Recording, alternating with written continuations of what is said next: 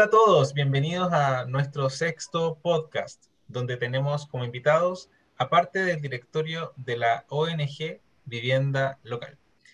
Este grupo de podcast tiene como objetivo dar a conocer la carrera de Ingeniería en Construcción eh, y también hablar de temas relacionados al área. En los próximos capítulos podrán encontrar algunas temáticas como asignaturas de, estructura, de, estructuras, economía circular, costos, cámara de la construcción, entre otros. Esperamos que los podcasts de nuestro canal sean provechosos para usted y disfrute de cada uno de ellos. Mi nombre es Rodrigo Moreno Luco, quien dirigirá la conversación en cada podcast. Y nos acompaña Gillian Roth Retamares, alumna de la carrera de Ingeniería en Construcción. Bueno, nuestros invitados de hoy son eh, la ONG Vivienda Local, eh, representados por Camilo Cajigal y Sebastián Becerra. Camilo es arquitecto de la Universidad de Viña del Mar eh, y dicta la asignatura de autoconstrucción de vivienda, perteneciente también al directorio de la ONG Vivienda Local. Y Sebastián eh, también es arquitecto de la Universidad de Viña del Mar, dicta la asignatura de autoconstrucción de viviendas en la Universidad de Viña del Mar y eh, pertenece al directorio de la ONG Vivienda Local.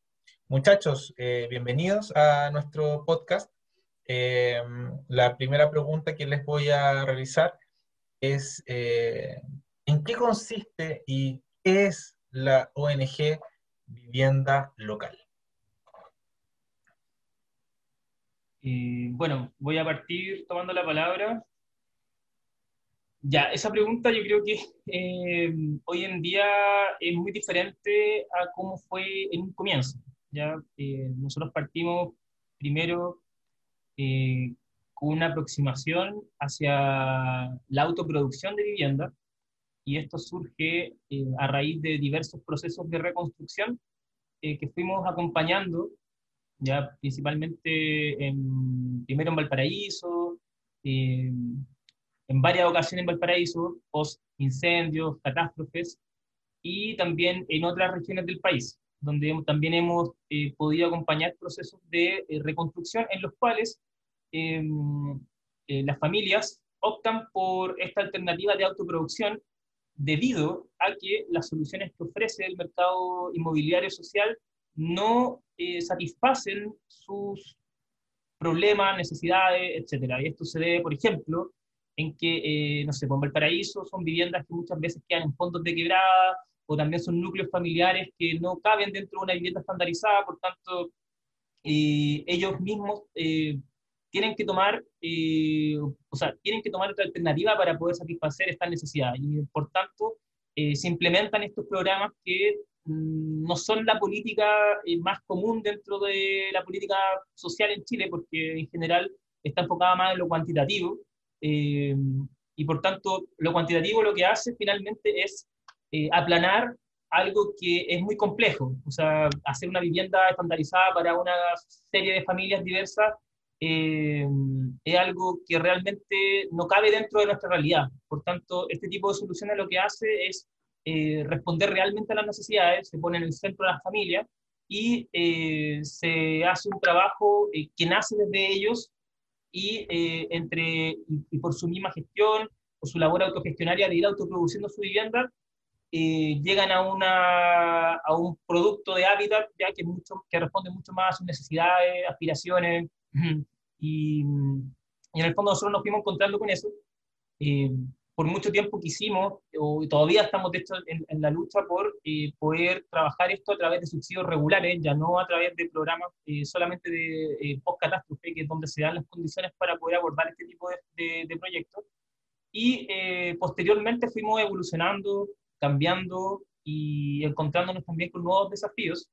Y también nos dimos cuenta que el tema de la autoproducción era un tema que no solamente eh, aparecía eh, en procesos de reconstrucción, o sea, era una realidad eh, gigante, ¿ya? O sea, para, para, para muchos es un poco, está un poco escondida y bastante silenciada, pero la autoproducción en Chile es alrededor del 60% de las viviendas, o sea, produce más que el mercado inmobiliario, ¿ya? Entonces, nosotros creemos de repente que eh, la, la, única opción que tenemos cuando pensamos en una vivienda es ir, pedir un crédito hipotecario y acercarnos a un proyecto, un megaproyecto o un proyecto de urbanización, etcétera, y en realidad eh, lo que está más produciendo hoy en día Habitat en Chile somos nosotros mismos, ¿ya? A través de la autoproducción y autoconstrucción, ya que son cosas un poco diferentes, también ahí podemos eh, ahondar en eso.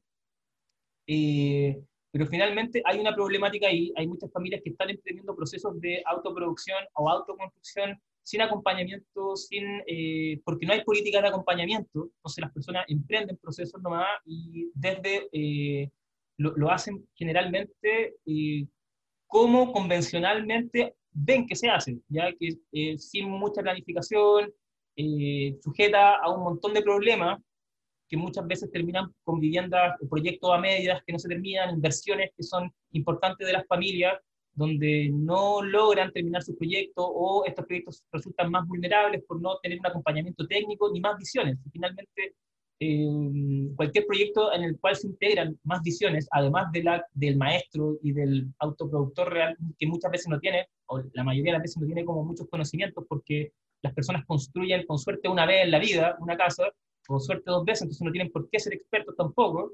Entonces se generan estas problemáticas que nosotros eh, identificamos y hoy en día estamos tratando de resolver a través de una red colaborativa de, de profesionales. En el fondo terminamos siendo un, grupo, una red que se extiende eh, orgánicamente por todo Chile en este momento, eh, acompañando diferentes proyectos de diversas dimensiones y em, tratando de acercar este acompañamiento que nos entregan las políticas habitacionales a las personas de forma asequible.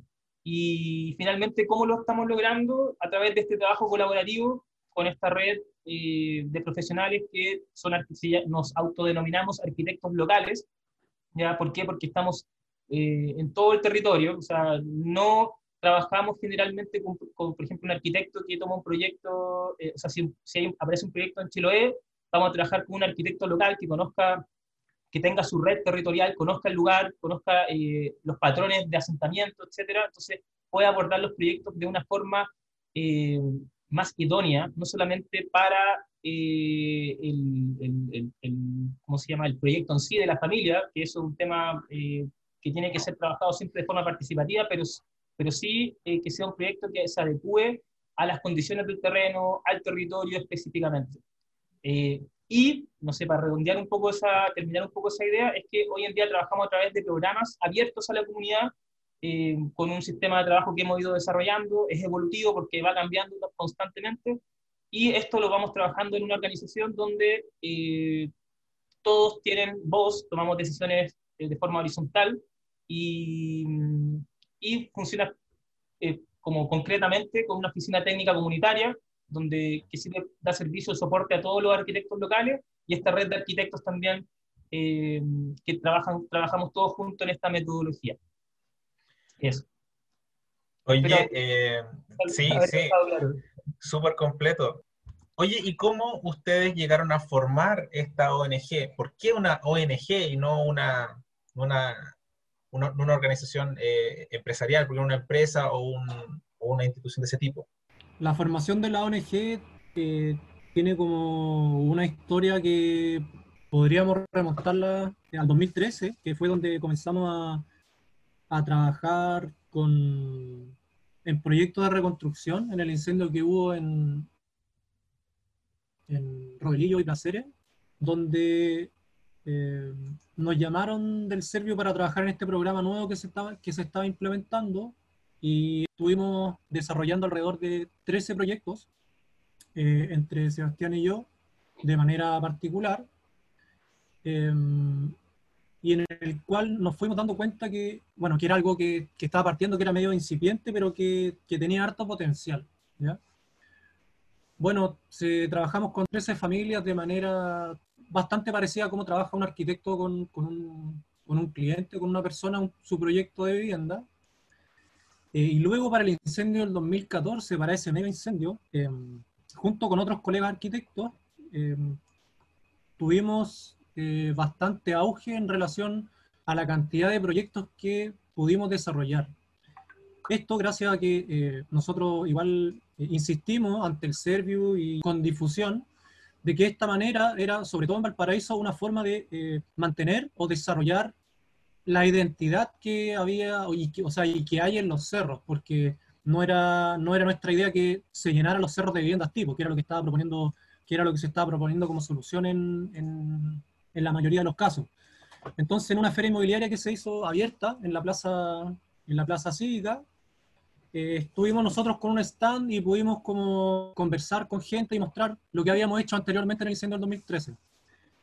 Eh, gracias a eso tuvimos una, una, buena acogida, estuvimos desarrollando alrededor de, de 50 proyectos, eh, también de manera particular asociados con, con otros arquitectos que, que, también son connotados en relación a, a la autoconstrucción de la región. Em, y desarrollando esto a medida que, lo fuimos, que fuimos desarrollando los proyectos y la relación con la gente, no, no, nos fuimos dando cuenta que en realidad lo que estábamos haciendo, eh, porque era como estar, era como desarrollar mucho en terreno. Entonces lo que necesitábamos era como bajar un poco esta información, esta, esta máquina que estábamos, que estábamos eh, poniendo en funcionamiento y generar un marco teórico en relación a esto. Porque, claro, estábamos haciendo mucho, pero no, no necesitábamos ir hacia atrás, ¿cachai? Como pensar un poco lo que estábamos haciendo. Y en, ese, y en, ese, en esa reflexión que tuvimos, o inflexión, eh, nos dimos cuenta que en realidad este programa tenía muchas virtudes. Eh, como que hacía un círculo virtuoso en relación eh, a, a, los resultados que se podían obtener de vivienda, ¿ya? Y al proceso que significaba la obtención de la vivienda. Esto quiere decir que la gente eh, se terminaba apropiando mucho más del proyecto, ya que estaba involucrada desde un principio con el arquitecto y con su proyecto. Eh, eran proyectos que respondían a un contexto de barrio eh, mucho más armónico y mucho más eh, fusionado con lo, que, con lo que existe geográficamente y, y ganando, eh, ganando posiciones y ganando, ganando cosas en el cerro, por ejemplo, ganando una vista al mar o ganando una luz del norte o ganando una ventilación cruzada o, o, o una terraza, qué sé yo. Y siempre en relación a la necesidad de la familia. Eh, y esta inflexión o este como marco teórico que, que pudimos generar en relación a estas virtudes, eh, justo apareció un fondo de Corfo que sea ¿Cuál fondo? ¿Cuál era el nombre del fondo, el primero ese? Que se llamaba Prototipo de Innovación Social. Claro, un fondo de prototipo de innovación. Eh, salió la, la idea de, de, postular al fondo y resultó que, que, lo ganamos. Así que esto nos permitió tener ciertos recursos para destinar a la formación de una, de, de una entidad o de, de, una organización en este caso, que responde eh, a un tema más que empresarial, ya iba parte de tu pregunta, más que empresarial o de, o de generar un, una utilidad, tenía que ver con cómo nos relacionábamos con, con, con otros medios. Esto de ser ONG como que nos abría más puertas a otras instancias, por ejemplo, a relacionarnos con otras empresas, con la academia, con otras organizaciones, con centros comunitarios, etcétera. Tenía, es como otro, otro enfoque. Es por eso que, que tomamos la decisión de hacer una, una organización eh, no gubernamental y gracias a ese fondo pudimos desarrollarla incipientemente, nos sirvió para conformarla, para, para tener una estructura y para, para eh, darle también un norte, que en ese tiempo eran los subsidios, o sea, nosotros en un principio pensamos que podíamos trabajar en subsidios de autoconstrucción en formato regular, pero nos dimos cuenta rápidamente que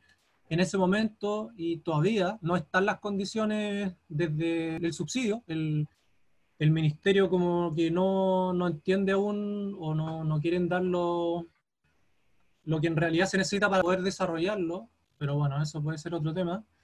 Eh, y eh, de, de, desistimos de esa idea, desistimos de esa idea y, y estuvimos como también dentro de lo, de, de lo, que se vino desarrollando dentro de la ONG, nos dimos cuenta de que había mucha gente que nos escribía también como por proyectos particulares, en parte.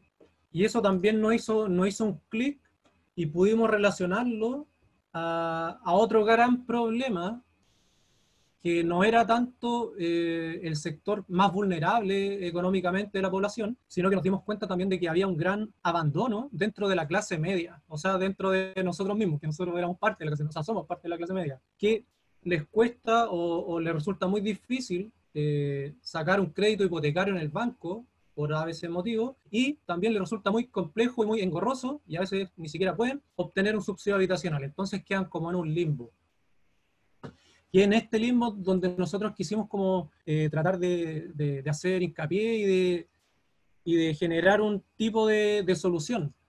Y, en eso estábamos cuando apareció otra postulación a Fondo Corfo de posicionamiento y sistematización, sea, algo así, eh, y que por suerte o por, bueno, lo, ganamos también y eso nos permitió desarrollar esto dedicado a la clase media, como enfocado y dedicado como a la clase media, em, bueno, todo ha ido mutando y evolucionando siempre desde el inicio y, ahora es lo que es como en lo que estamos enfocados, en un proceso de acompañamiento eh, que tiene que tiene una estructura, una estructura que también evoluciona y cambia en relación a las necesidades y también a los tiempos, porque, por ejemplo, ahora eh, estamos integrando eh, tecnología sustentable y eficiencia energética en los proyectos, eh, cosas que van saliendo desde, los mismas, desde las mismas demandas de la gente. Y eso es un poco como una historia no tan resumida, pero más o menos resumida. Ahí, la Gillian va a hacer el, recorte, no te preocupes. Va, va, porque hablaste cosas que después quizás vamos a conversar. Entonces, ahí la Gillian puede armar un poquito el puzzle, el rompecabezas, ¿ya? Pero bien, súper bien. Eh, Muchachos, eh, ¿en qué tipo de proyectos trabaja la, la, ONG? ¿Con qué tipo de proyectos ustedes eh, se, se, animan a trabajar? A ver, respondiendo a esa pregunta, a ver, con el tiempo hemos ido eh, quizás como comprendiendo y flexibilizándonos también en relación a eso. En al principio estábamos muy enfocados a lo que era simplemente trabajar con viviendas unifamiliares, incluso en un momento dijimos, no, vamos a trabajar hasta tantos metros cuadrados, porque ahí es donde la gente realmente como que necesita y todo. Eh, entonces, eh, bueno, al final el espectro del el sistema de trabajo que tenemos, finalmente, ha ido también, como dice el Camilo, es un proceso muy, muy evolutivo. O sea, eh, de hecho, hoy en día estamos formándonos también, estamos haciendo un eh, diplomado en diseño participativo sustentable en la Universidad Nacional Autónoma de México. Gran parte del equipo está trabajando en eso, donde hemos, hemos ha ido cambiando también. nosotros siempre en todo nuestro proceso evolutivo hemos, hemos, ido, hemos ido llegando a ciertos conceptos ya de forma intuitiva, ¿ya? Y de repente mirábamos a nuestro alrededor y veíamos que acá... Eh, como que no, no, compartíamos, no podíamos compartir esa visión eh, con nuestros pares, etcétera, porque no, no, está muy instaurado en Chile el concepto de autoproducción, eh, la, la, participación sobre todo. Yo creo que en Chile no estamos, no estamos acostumbrados o está fuera de nuestros paradigmas la posibilidad de participar.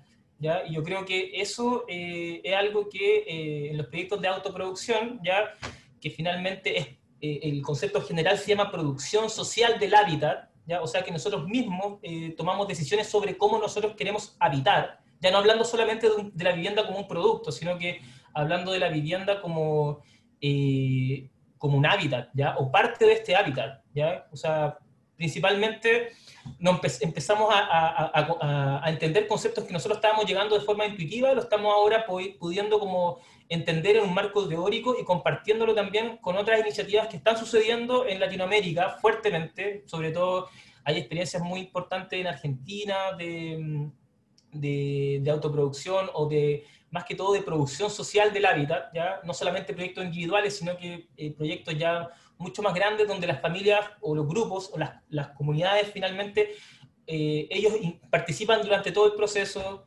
eligen la forma de producción, eh, eligen los sistemas constructivos que son más idóneos para ellos mismos, que son más representativos para su, para su, para su eh, identidad, etc. Entonces, eh, ¿qué es lo que pasa finalmente? Es que algo que nosotros antes veíamos de una forma tan plana, tan simple, como ir y presupuestar una construcción, que probablemente yo iba a decir, ¿sabéis qué? Mira, yo quiero una casa tipo, no sé, pasa mucho como esta mediterránea, yo quiero una casa mediterránea eh, de no sé cuántos metros cuadrados, como que estamos acostumbrados a, simplificar una cosa que finalmente en, una casa pasan muchas otras cosas, o sea, no solamente el sistema constructivo ni los metros cuadrados, sino que en, eh, una casa, si la entendemos como el hábitat, finalmente inciden muchas otras más dimensiones, ¿ya? como por ejemplo, no sé, eh, el aspecto psicológico, el aspecto sociológico, también hay temas también, eh, de hecho, cómo yo estoy haciendo mi casa, aunque yo no lo quiera, aunque yo crea que no lo estoy haciendo, estoy haciendo política también. O sea, si yo produzco casa a través de una constructora o produzco casa yo mismo o lo hago en comunidad, es, es, eh, es indivisible que yo estoy actuando políticamente también.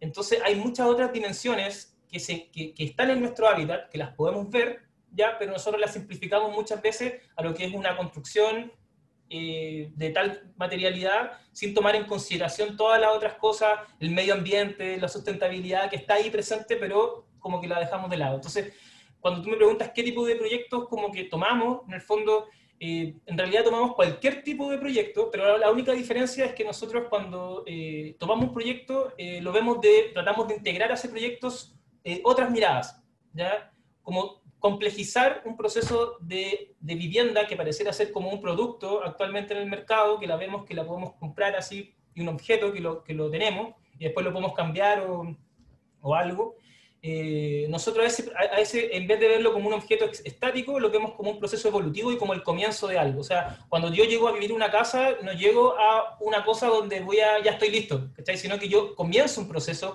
recién cuando llego a una casa. Otro proceso. O sea, es, parte, es solamente un momento dentro de este proceso de habitar el hecho cuando tú llegas a una vivienda. Entonces, finalmente, nosotros podemos tomar cualquier tipo de proyecto, eh, el sistema lo único que, la única diferencia que tiene es que es un proceso más participativo y que eh, tratamos de en cada proceso ir incorporando más visiones, más perspectivas para que ese proyecto, esa simplificación que nosotros tenemos muchas veces, se enriquezca ¿ya? y ese proyecto sea mucho más, mucho más completo, incluso eh, en términos evolutivos, ¿ya? porque hay muchas veces que uno piensa una vivienda para el día de hoy, pero realmente, no sé, por el Rodrigo o la Gillian de hoy son, los, son diferentes a los que van a estar en cuatro años más, sus necesidades van a ir cambiando, eh, sus aspiraciones también, entonces eh, van a tener una opinión con respecto a otras, muchas otras cosas, por tanto esa vivienda, ese, ese espacio, ese hábitat que ustedes van a ir eh, construyendo tiene que ser capaz de, de, de, de reconocer a ustedes también como personas que van a ir evolucionando en el tiempo interesante lo que, lo que tú mencionas. Em, ¿Y en qué consiste la autoconstrucción de viviendas? Ese concepto de autoconstruir, ¿cómo lo, lo pueden eh, interpretar ustedes? Mira, el concepto de autoconstrucción, eh, como lo vemos nosotros, eh, no es como tan literal, ¿cachai? No es que, a pesar de que sería como quizás lo idóneo, pero pero la realidad nos ha mostrado que no está literal, o sea, no es que una familia agarre el martillo y el serrucho y se pongan ellos mismos a levantar la casa, eh, aunque, ¿por qué no? Podrían hacerlo si es que quizás tuvieran los conocimientos, pero a lo que se refiere el tema de la, de la autoconstrucción, y quiero amarrar también un concepto que, que hemos estado eh, aplicando, y es que es el de la autoproducción, que engloba a la autoconstrucción. Eh, para cerrar el tema de la autoconstrucción, nosotros vemos como, como autoconstrucción la manera en que la familia puede, de la mejor forma posible, para ellos eh, ejecutar la obra, ya sea a través de eh, ellos mismos, a través de algún familiar, a través de eh, algún, alguna mano de obra especializada como un contratista o a través de una empresa si es que ellos lo consideran. Ahora, ¿cuál es el, ¿cuáles son los principales valores de, de, la autoconstrucción? Es primero el conocimiento que, que debiesen tener o que adquieren a medida que van ejecutando la obra, eh, y el, el, ahorro también en relación a, a, este, a este insumo, que es la mano de obra, ¿cachai? O sea, una, una familia, por ejemplo, que tiene dentro de sus redes familiares o, o de amistad, gente que construye, eh, se puede ahorrar, eh, puede ahorrar recursos, ¿cachai? Y esos mismos recursos destinarlos a la vivienda, ya sea en material o en metros cuadrados. Quiero, quiero hacer una, una pequeña acotación ahí, ¿puede ser? Lo que pasa es que dale, dale, dale, el concepto de autoconstrucción, que es cuando tú construyes con tus propias manos, ¿ya? Y la autoproducción, como decía el Camilo, engloba la autoconstrucción, ¿ya? Y entonces la autoproducción es como más compleja, o sea, como que tú puedes decir, eh, yo autoproduzco, pero no necesariamente yo soy el que estoy martillando, sino que yo eh, estoy haciéndome cargo del proceso. Esa es como la gran diferencia. ¿Y los vecinos? ¿Cómo funciona eso, eso mismo, De hecho, ¿Les ha tocado, les ha tocado eh, eh, proyectos en los cuales los vecinos también se integran a la, al, proceso? Mira, eh, ahí hay un tema súper interesante y siempre nos preguntan, ¿cachai? Porque dicen, ya, ustedes, ¿cómo, cómo, cómo consigo la mano de obra? ¿Cómo, porque no, no tengo, no sé qué? ¿De dónde sale ese concepto? O sea, ¿cómo lo soluciono? Entonces, lo que nosotros de la forma que nosotros trabajamos, eh, aplicamos una especie de superposición de redes. ¿ya? ¿Qué significa eso? Que primero, inicialmente, como decía el Camilo también, es súper importante, o en la, mejor, la mejor condición es que la mano de obra o las personas que se trabaje sean de la misma red de confianza del mismo autoproductor. ¿ya? O sea, que estén dentro de su, ellos puedan gestionarlo, ya sea en el territorio, a través de su red familiar, social, etcétera, ¿ya? Ese es como el mejor escenario. Posterior a eso, como nosotros trabajamos en red, también hay un arquitecto que está en el territorio, entonces ese arquitecto también tiene una red, ¿ya? También conoce gente, también ha trabajado en otros proyectos, y esa red también se superpone. Entonces por ahí también puede haber, se pueden identificar eh, mano de obra que sea más o sea, calificada, idónea territorialmente, ya, ya sea a través del sistema constructivo que se eligió, etcétera, para el proyecto. Y otras, y después está la otra red, que es la red de, que ya es de la organización general, que es de otros proyectos que hayan estado cercanos, donde también haya habido mano de obra que haya funcionado en algún momento, entonces también se pueden ir conectando todo eso, entonces en el fondo lo que se, lo que se hace es que el proyecto de una, de una familia, ya que finalmente es como uno ve algo súper individual, pasa a ser algo común, ¿cachai? Pasa a ser, eh, se integra en esta como red territorial que se superpone de diferentes partes para ir solucionando, y así se van solucionando todos los problemas que van surgiendo. ¿ya? O sea, en el fondo, como que ahí también está el carácter evolutivo, ¿ya? Porque tú como decías, oye, ¿cómo diseño algo evolutivo? Así como en forma no existe, sino que lo evolutivo está en las capacidades que van quedando las personas para ello después en un futuro también ir, ir eh, pudiendo resolver esos problemas, ¿ya? O sea, no solamente el diseño está en lo material, sino que hay, un, hay una incidencia en la forma de pensar, ¿ya? Y en las capacidades que vas adquiriendo a, atravesar por un proceso de autoproducción para posteriormente eh, enfrentar nuevos problemas de hábitat, ¿ya? principalmente de hábitat, pero también de otras cosas, ¿cachai? Como que en el fondo esta forma de, de, ver como una posibilidad autogestionaria de ir resolviendo los problemas te va entregando ciertas herramientas que las puedes ir aplicando después a otros conceptos. Sí, correcto. Gracias, Sebastián y Camilo también sobre la autoproducción, que es como es un concepto más general que tiene que nace desde la gestión y, desde la gestión de todos los eh, todas las todas las líneas que influyen dentro de, este proyecto, ya sean los recursos los recursos económicos, el tiempo, eh, la mano de obra, la disponibilidad, eh, desde, desde, todos, desde todos los, los, ángulos, por decirlo así. También es súper importante resaltar que eh, la autoproducción, eh, como la autoproducción, ya, veámoslo como, como, son diferentes conceptos. Está la autoconstrucción que se engloba en la autoproducción y, dentro y, la, y la autoproducción se, está dentro de otro proceso un poco más grande que es, la, que es eh, la producción social del hábitat, como lo hablamos anteriormente, que es esta capacidad que nosotros tenemos para ir construyendo nuestro propio hábitat. ¿Qué pasa? ¿Ya? Que cuando, y esto surge siempre desde un problema, desde una demanda, ¿ya? y la demanda muchas veces eh, es de, oye, ¿sabéis que no tengo dónde vivir, necesito un espacio donde habitar? Esa es como la demanda eh, prima, ¿ya? Y lo que se ve es como la punta del iceberg, porque finalmente cuando alguien tiene un problema de vivienda, ¿ya? Eh, fundamentalmente también en los sectores más vulnerables, lo que nosotros vemos, ¿ya? Y donde está ya esto es a través de la falta de un techo, pero ese no es el único problema. O sea, si uno lo ve hacia atrás, o sea, tú tienes que entender de dónde viene ese problema para que esa persona o esa familia hoy tenga ese problema de vivienda. O sea, no solamente, y ahí también es donde entendemos que la vivienda no es solamente vivienda como producto, sino que hay un problema más complejo ahí.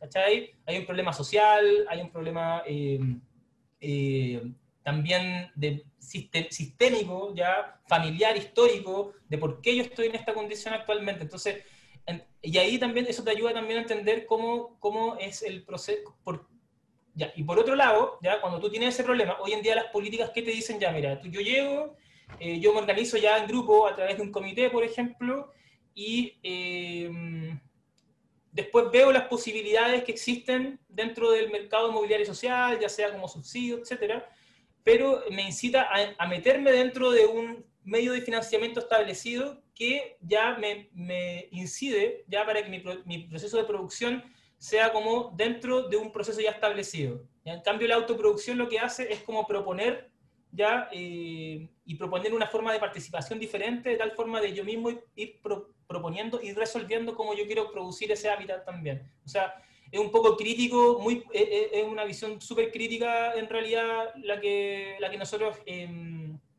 eh, también compartimos en relación a eso.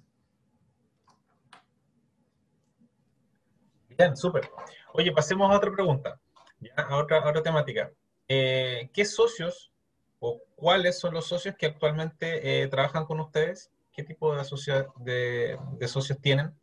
Eh, como de la, de la organización. claro, porque nosotros llamamos socios o hacemos socios a la gente que se suscribe para trabajar en nuestro programa. Ese es como un tipo de socio. Eh, y son socios por el tiempo que dura su programa, ¿cachai? Esa es como la, eh, la forma de integrarlos dentro de la, de la ONG eh, mientras están desarrollando su proyecto. hay otros socios que son los socios como internos, que vendrían siendo quizás los arquitectos y los diferentes técnicos que también van siendo parte de los procesos en ciertos momentos. Por ejemplo, el ingeniero, el, el, comercial, si es que es necesario, eh, un abogado o un, eh, un sociólogo, etc. Eh, y también hay socios del tipo, o, o, quizás más que socios, hacemos como tipo alianza. de alianza con, con, cierta, con ciertas instituciones, por ejemplo, con la Universidad de Viña del Mar, que tenemos una alianza de intercambio o transferencia de conocimiento.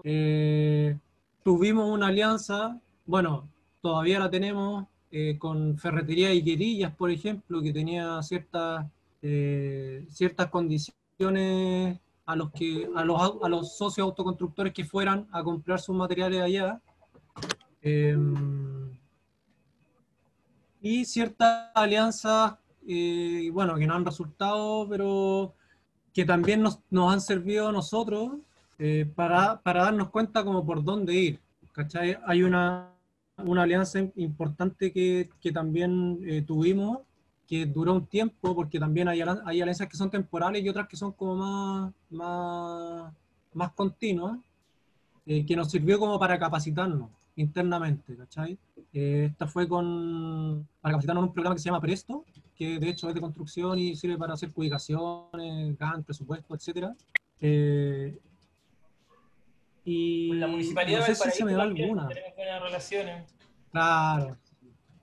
Claro.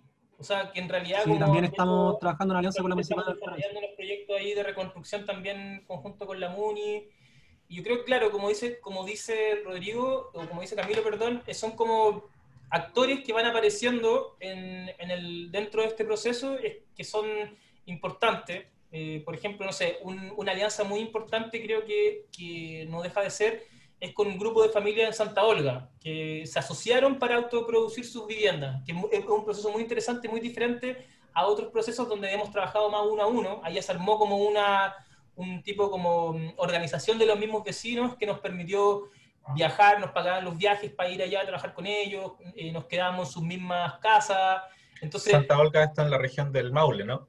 Claro, entonces ya, ya no es como trabajar solamente con un autoproductor, sino que con un grupo que ya se genera como una alianza con ese grupo y una relación diferente también que eh, incide para generar para, para, y, posibilita otras formas de, de relacionarse de producción. Por ejemplo, allá las personas como se agruparon ya compartían la mano de obra, compartían, por ejemplo, si había que mover movimiento tierra, contrataban a una retroexcavadora entre varios y eso hacía la pega.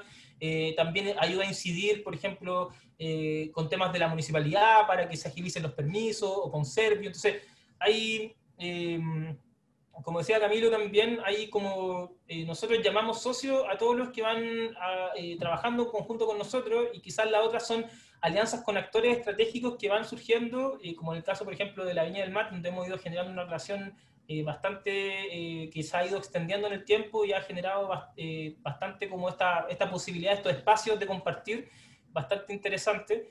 Entonces, claro, abiertos también y a, generar más, alianzas en, beneficio, obviamente, de ir eh, eh, promoviendo más alternativas, digamos, sustentables y participativas de producción de, de, hábitat.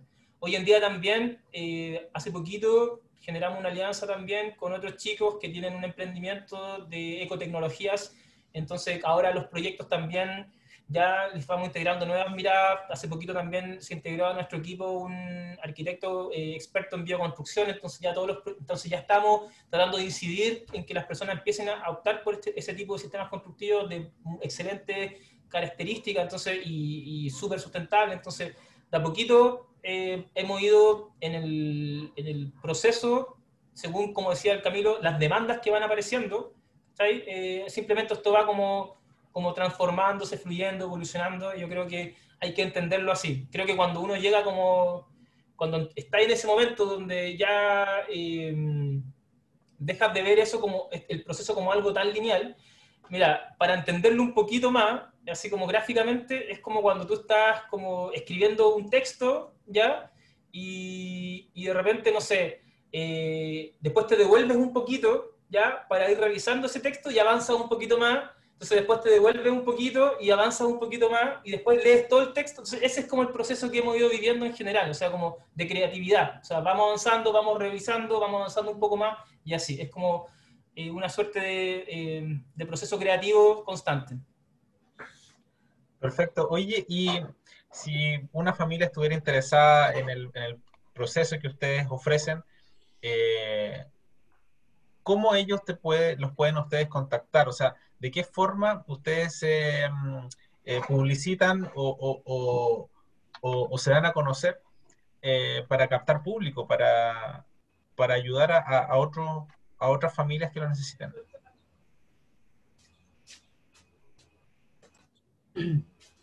Eh, bueno, eso también ha ido como evolucionando, o sea, mutando, sobre todo ahora como en las condiciones que tenemos hace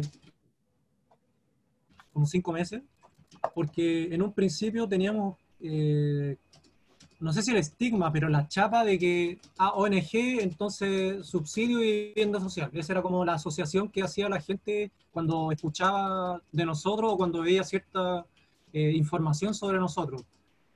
Parte de nuestro trabajo ha sido como dar un poco vuelta a eso eh, no porque, o sea, solo porque en este momento no podemos desarrollarlo de buena manera, o no están las condiciones para desarrollarlo de buena manera, que, es trabajar con subsidios y en ese tipo de proyectos, eh, de manera regular.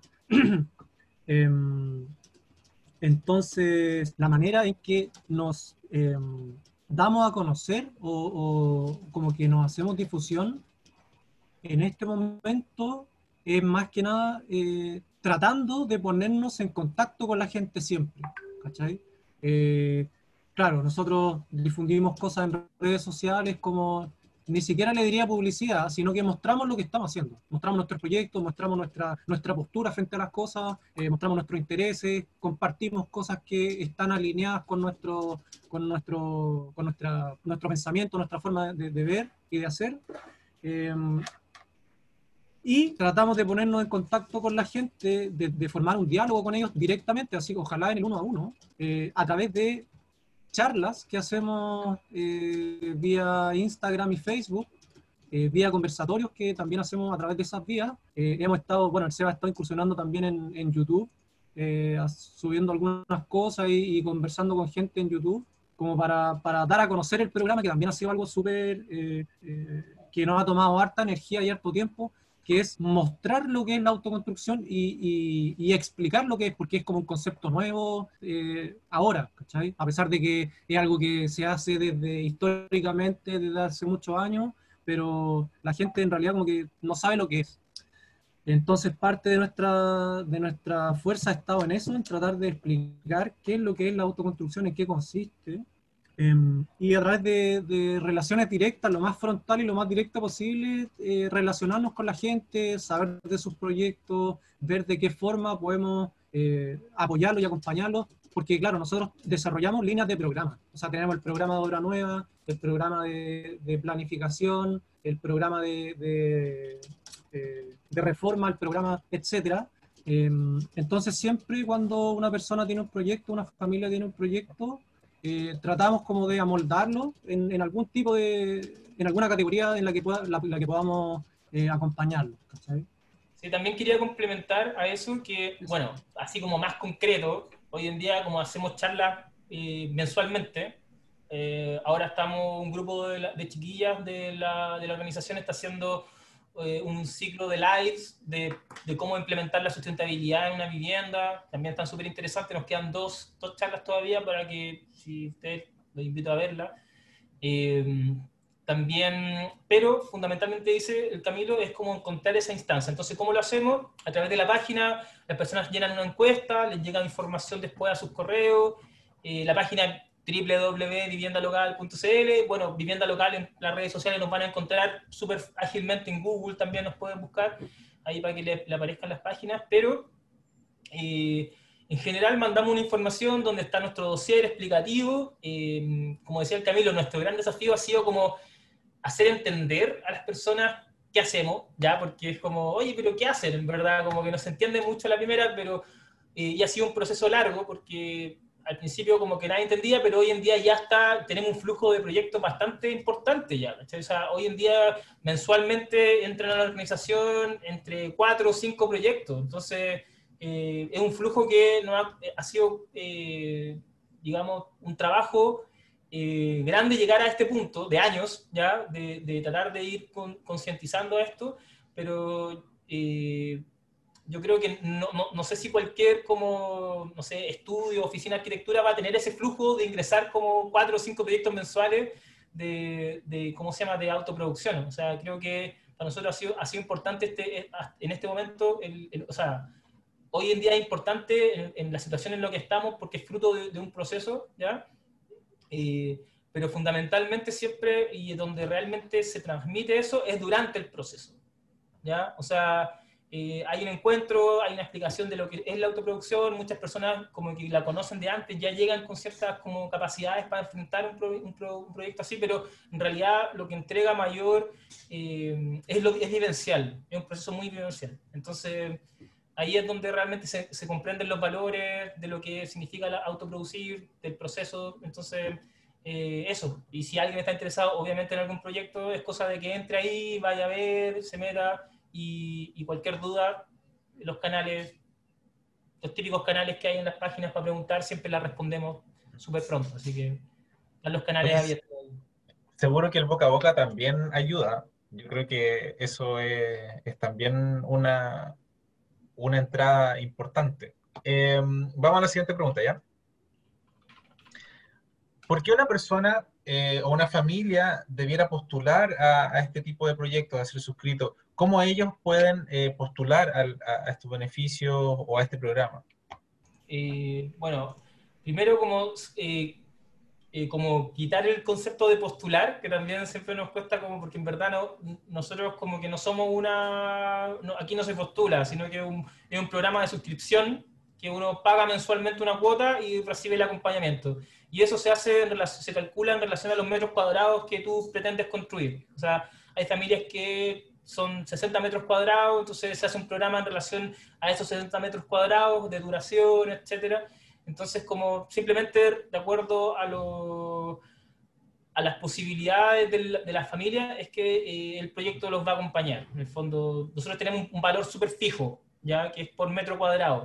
Actualmente recién se modificó, ya estábamos 0,62 UF el metro cuadrado el programa completo y ahora está creo 0 0,66 y el programa de planificación solamente creo que está 0, estaba 0,4 y ahora está 0,44. ¿ya? Como que recién estamos como ajustando algunos valores, pero súper fijo, abierto, transparente para todo. Entonces cada uno puede ir viendo, mira, en realidad yo tengo una idea de construir 100 metros cuadrados, veo cuánto me sale el programa y ahí opto por el... Y aparte que el programa se va pagando en cuotas según la duración del programa.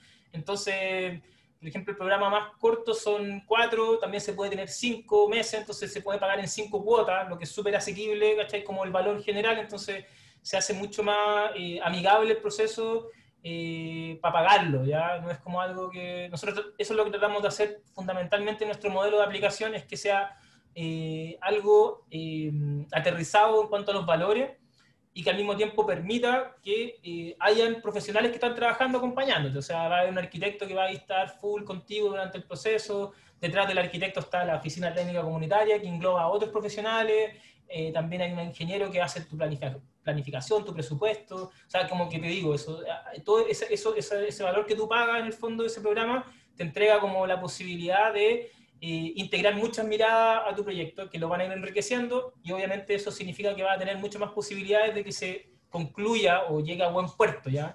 Se ejecute bien. Perfecto. Súper. Eh, ¿Cuánto tiempo demora el proceso entre, la, entre el diseño y la construcción del, proyecto? Eh, mira, dentro de los programas eh, está separado básicamente en dos etapas uno que es la planificación de la obra, que tiene una duración de cuatro meses eh, y está dividido en tres etapas, el diseño colaborativo, la carpeta técnico-legal y eh, el plan de construcción. Y cada etapa tiene su tiempo definido y eh, el programa completo que incluye, además de la, de la planificación, incluye el acompañamiento durante la ejecución de la obra. Eh, y esta, este acompañamiento tiene una duración también de cuatro meses. O sea, el programa completo dura ocho meses. Eh, durante la ejecución de la obra, lo que, lo que se hace es eh, realizar visitas a terreno por un profesional, en este caso el arquitecto que, que haya estado desde el inicio en el proyecto. si es necesario también que vaya un ingeniero, también se, se, se integra. Em, y van viendo que la obra se vaya ejecutando eh, acorde y en relación al proyecto que se diseñó, o sea, que se vaya ejecutando de manera correcta.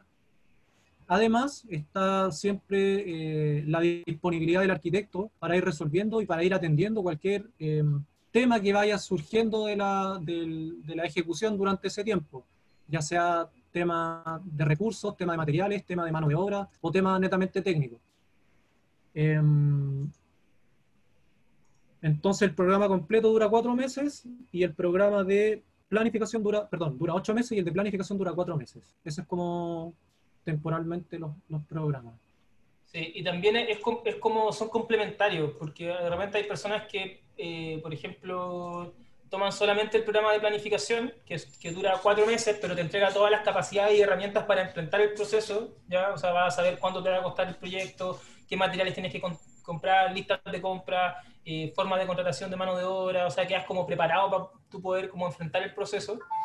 Eh, y, eh, y, hay otras personas, entonces tú puedes contratar planificación y después si quieres como construir en un año más, puedes contratar el acompañamiento, ¿ya? O si quieres, o sea, si, puedes, si quieres como suscribirte al programa completo, también puedes congelar durante un proceso de meses mientras esperas construir, entonces es súper flexible también. Súper. Oye, ¿en, qué comunas o regiones eh, se pueden desarrollar eh, proyectos con ustedes? Eh, y, amarrado a esa pregunta, ¿qué proyecto les ha marcado? ¿Qué tipo de proyectos han desarrollado? ¿Cómo ha sido un poco ese, esa historia de la ONG en, en todos estos años que han funcionado? a ver, bueno, principalmente estamos todos, o sea, como que me atrevería a decir que estamos en todo Chile, ¿ya? Así como con nuestro sistema de trabajo nos permite ir em, creciendo orgánicamente en el lugar donde aparezca un proyecto. Por ejemplo, no sé, em, a ver, hace poco estamos como abriendo un proyecto, eh, por ejemplo, en Concepción, y ya tenemos una arquitecta local que ya está capacitada con la metodología como para tomar un, un proyecto allá y estamos cerrando.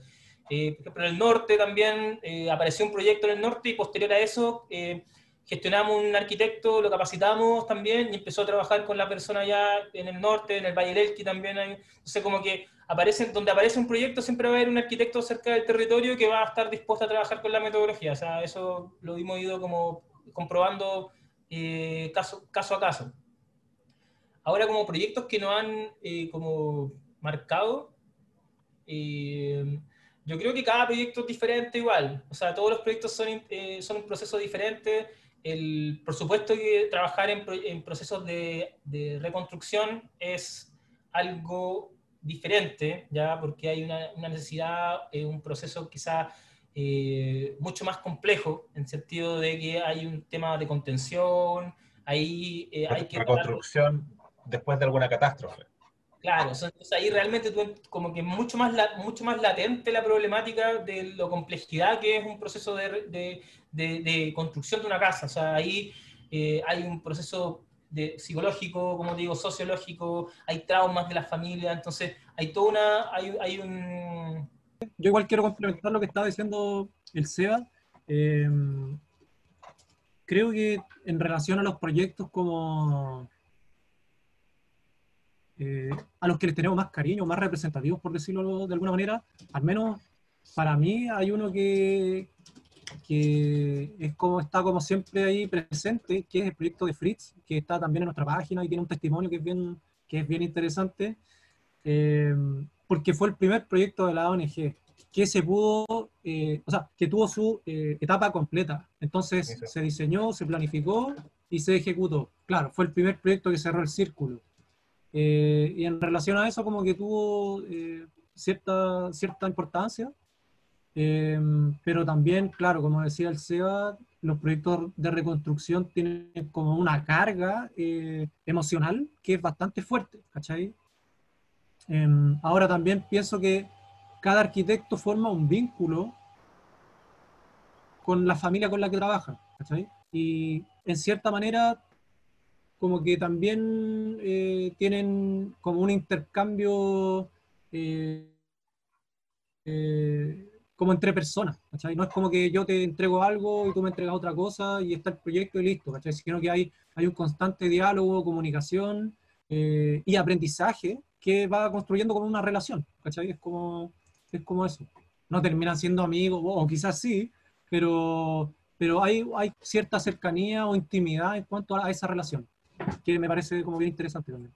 Para ir finalizando, muchachos, ¿cómo ustedes proyectan la ONG, su, institución en, en, el futuro, en unos 10 años más? ¿Qué desafíos podrían tener como ONG? una pregunta bien compleja, ¿ya? Sí, como... Em, yo creo que, o sea, quizás Camilo puede tener como diferentes como opiniones al respecto, pero a mí me gustaría, como, como desde mi perspectiva, ¿sabes?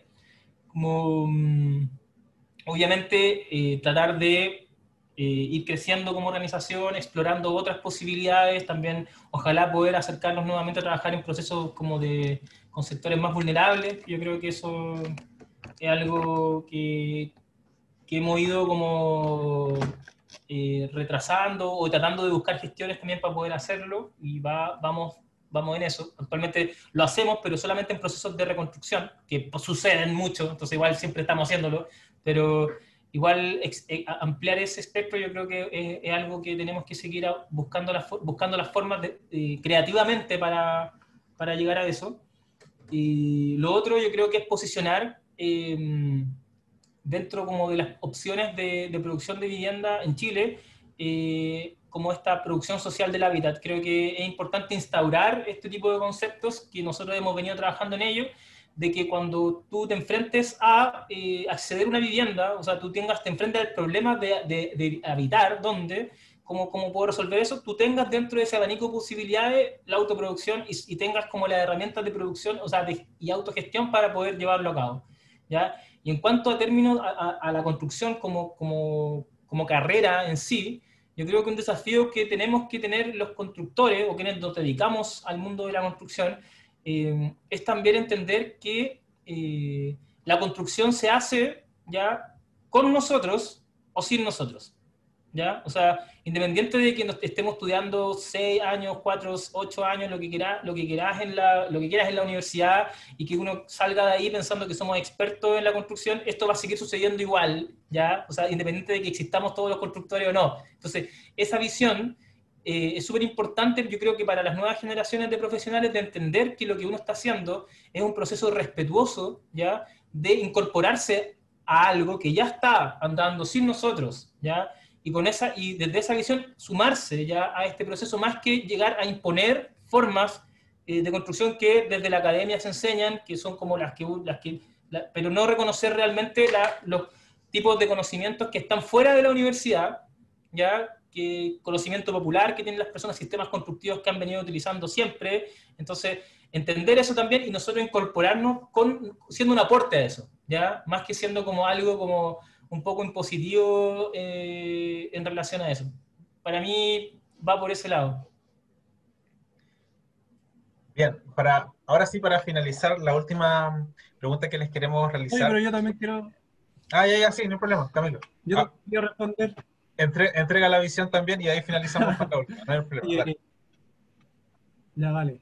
Eh, bueno, como yo visualizo también esta ONG en, en bueno, 10 años más de harto, es como trabajando quizás más colectivamente que en, en la individualidad. O sea, eh, y vemos que se ha estado dando, que hay grupos de gente organizándose que quieren vivir de cierta manera.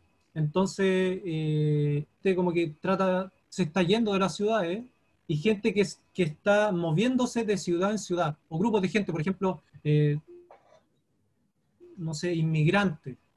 Tenemos como cierto acercamiento eh, hacia un grupo de personas que están buscando como formar una comunidad y vivir y, generar su hábitat dentro de, dentro de, la ciudad y otras, otros grupos de, de, gente que se quieren ir de la ciudad y formar también, eh, vivir en una comunidad eh, en sectores más rurales. Cosa que ha pasado desde siempre, pero sin este, sin este acompañamiento y sin este, esta, esta forma de, como de, de hacer las cosas. Complementando también un poquito eso, es que hoy en día se está dando un fenómeno súper grande que es la nueva ruralidad. O sea, mucha gente se están como yendo a los sectores como de los sectores urbanos a los sectores rurales. Y ese proceso, yo creo que si no se hace ya de forma participativa, ya cuando me refiero a participativa, me refiero como no solamente participación entre el quien está ejecutando el proyecto y quien está asesorándolo, sino que con una participación eh, de, la, de las incluso territorial dentro de ese proceso, ya incorporar lo que está haciendo ahí, y adaptarse, como incorporarse a los patrones de asentamiento que hay en ese lugar, generalmente lo que estamos haciendo igual es un daño, ¿ya? Entonces, eh, es súper importante que esos procesos sean guiados, acompañados, porque si estamos hoy en día en ese proceso que se está dando cada vez más, el impacto que va a tener en las comunidades rurales, eso también eh, puede ser eh, algo o tender hacia algo negativo. Entonces, también hay que ser súper cuidadoso, respetuoso con esos procesos. Sí, de acuerdo. Y también, claro, por un lado está como trabajar en, como con grupos de personas más que con, familias individuales.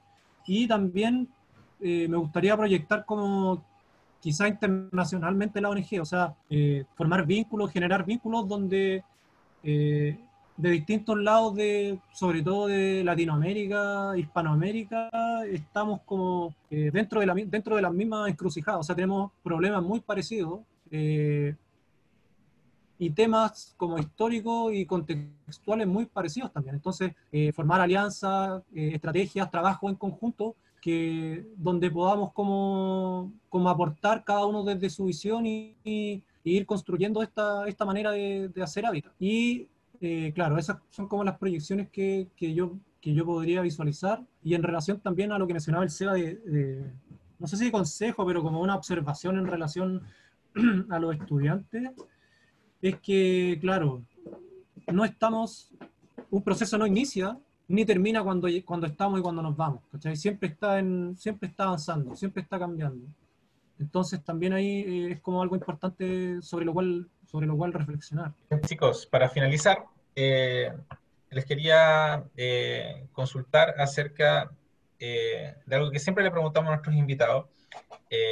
Y es qué recomendación le harías a un postulante a la carrera de Ingeniería en Construcción, dado que a un estudiante quizás de cuarto medio eh, o alguien que está eh, en alguna búsqueda de una segunda carrera, que quiere ser ingeniero constructor, y dado que ustedes trabajan o, están muy inmersos en la industria de la construcción, eh, a pesar de que son arquitectos, o sea, evidentemente el, el constructor se relaciona mano a mano y a diario con un, un sinnúmero de, de, profesionales, y entre ellos eh, los arquitectos. Así que cuéntame un poquito sobre ello y ahí empezamos a finalizar nuestra, nuestro podcast. Ah, a ver, bueno, voy a tratar de como aportar, ahí si Camilo me puede ir complementando sería genial.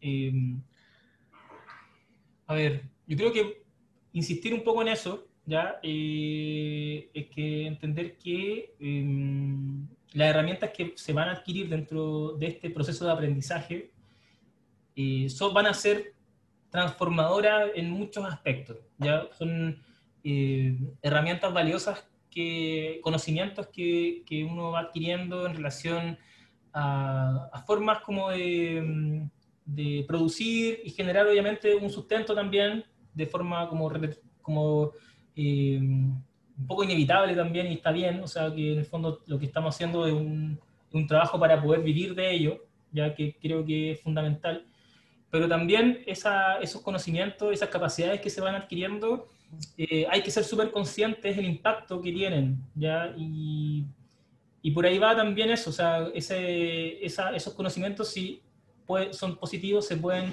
ir utilizando en, en muchos sentidos, ¿ya? Entonces, finalmente, como eh, tratar de como entender eso, de que finalmente lo que, los conocimientos y las herramientas que estamos adquiriendo son eh, van a generar un impacto y tenemos que ser conscientes de ese impacto ¿ya? Que, que, va, que, va, que va a generar en, en, en, nuestras ciudades, en otras personas, en comunidades. Entonces, yo creo que eh, es importante entender eso. Y obviamente que, como decía el Camilo también, uno se integra a algo que ya está sucediendo.